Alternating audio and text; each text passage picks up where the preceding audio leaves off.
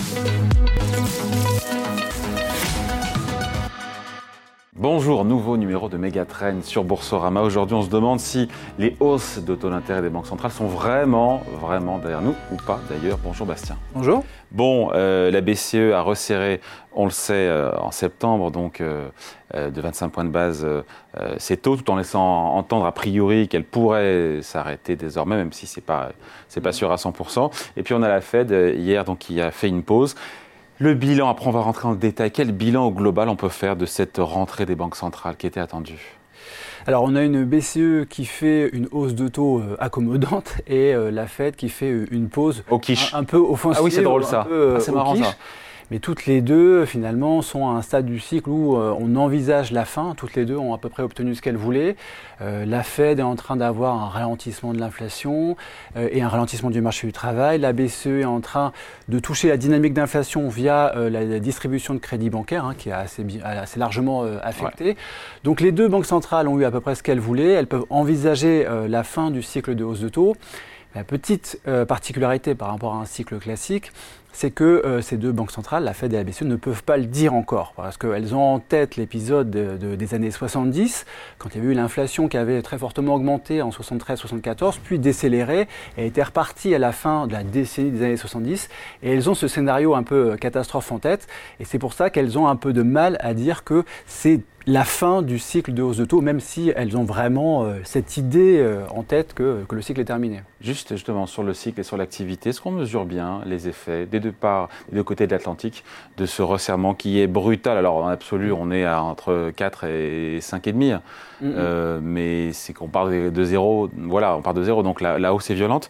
Est-ce qu'on mesure bien, est-ce qu'on ressent pleinement, encore une fois, cette comment dire, l'impact économique ou est-ce que c'est encore en train de monter en puissance? Alors, de toute façon, c'est en train de monter en puissance parce que euh, une hausse de taux, elle va Ça a commencé, ça a commencé aux États-Unis il y a un an et demi. En mars 2022 et il y a un an en juillet 2022. Aux États-Unis. Ouais. Et, en fait, une hausse de taux, ça a un effet sur l'économie 12 à 18 mois après. Donc là, les effets vont continuer à être de plus en plus forts euh, euh, sur, sur l'économie. Euh, maintenant, ce qu'on peut dire, c'est que là, il y a déjà un impact assez fort en Europe, qui est probablement plus fort en Europe, parce qu'on a cette distribution de crédit bancaire qui est vraiment en train de ralentir. Pourtant, les taux sont plus bas. Très, fort. Les taux sont plus bas, mais on vient de vivre quasiment 15 ans de, 15 ans de, taux proches de zéro. Les taux directeurs étaient même en territoire négatif. Et c'est vraiment cette variation, le fait de passer quasiment de zéro aujourd'hui un taux de dépôt à 4%, qui, euh, qui produit des effets euh, très importants. Donc là, on voit bien pour l'Europe des effets très forts sur l'activité déjà maintenant. aux États-Unis, les effets sont quand même plus difficiles à mesurer. Euh, parce qu'il y a l'assouplissement monétaire qui avait été mis en place en 2020-2021, qui a été très très fort, qui produit aussi encore ses effets. Euh, en 2020-2021, il y avait les ménages, il y avait des dizaines de millions de ménages qui ont refinancé euh, leur crédit immobilier à des taux fixes très très bas, et eux, la hausse de taux, finalement, ça les inquiète relativement peu. Et puis on a aussi une politique budgétaire qui est très accommodante avec tous les plans d'investissement qui ont été passés par l'administration Biden. Donc on se dit que, a priori, on s'approche de la fin de ce cycle monétaire euh, haussier de la part des banques centrales. Et en même temps, quand on voit le, prix du pétrole qui remonte, on est à 95 dollars, on se dit qu'on pourrait très vite partir sur les, sur les 100 dollars. Ça pourrait demander d'autres hausses de taux, peut-être qui seront nécessaires si l'inflation devait repartir pour, euh, du fait de l'énergie alors c'est effectivement un scénario de, risque, hein, le, fait que les prix de l'essence puissent remonter encore un petit peu plus que, euh, que ce qu'on a pu voir euh, récemment. On peut aussi penser euh, aux prix alimentaires et notamment l'effet du, choc climatique de El Niño.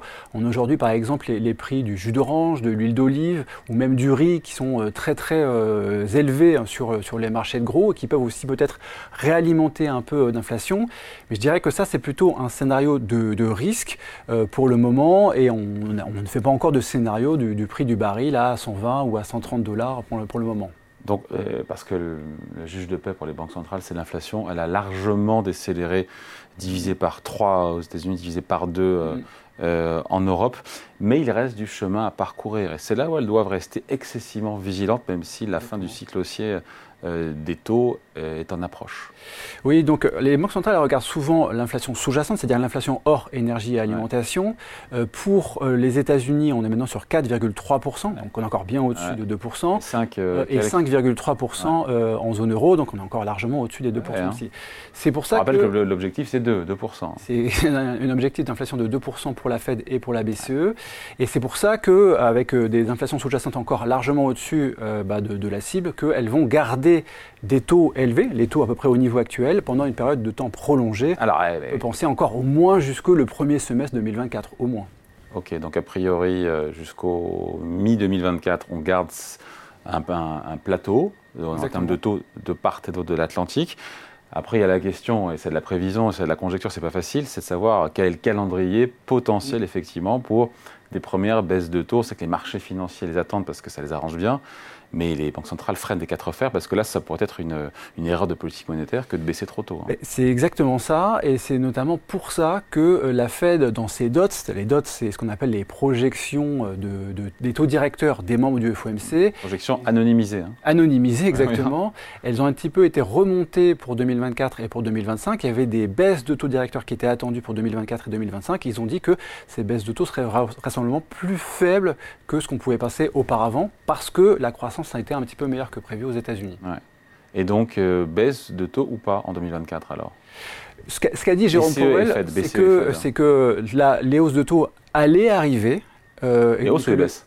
Les, pardon, les baisses de taux. Oui. que les baisses de. Oui, les baisses. Hein. Euh, Jérôme Powell a dit que les baisses de taux allaient arriver, mais que le calendrier était forcément très incertain, notamment encore de, à cause de, du fait que l'inflation est encore très élevée. Allez, merci beaucoup. Explication signée Bastien Drut, responsable études et stratégies chez CPR. Merci à vous. Merci. Megatrend revient bien sûr sur Boursorama dans deux semaines.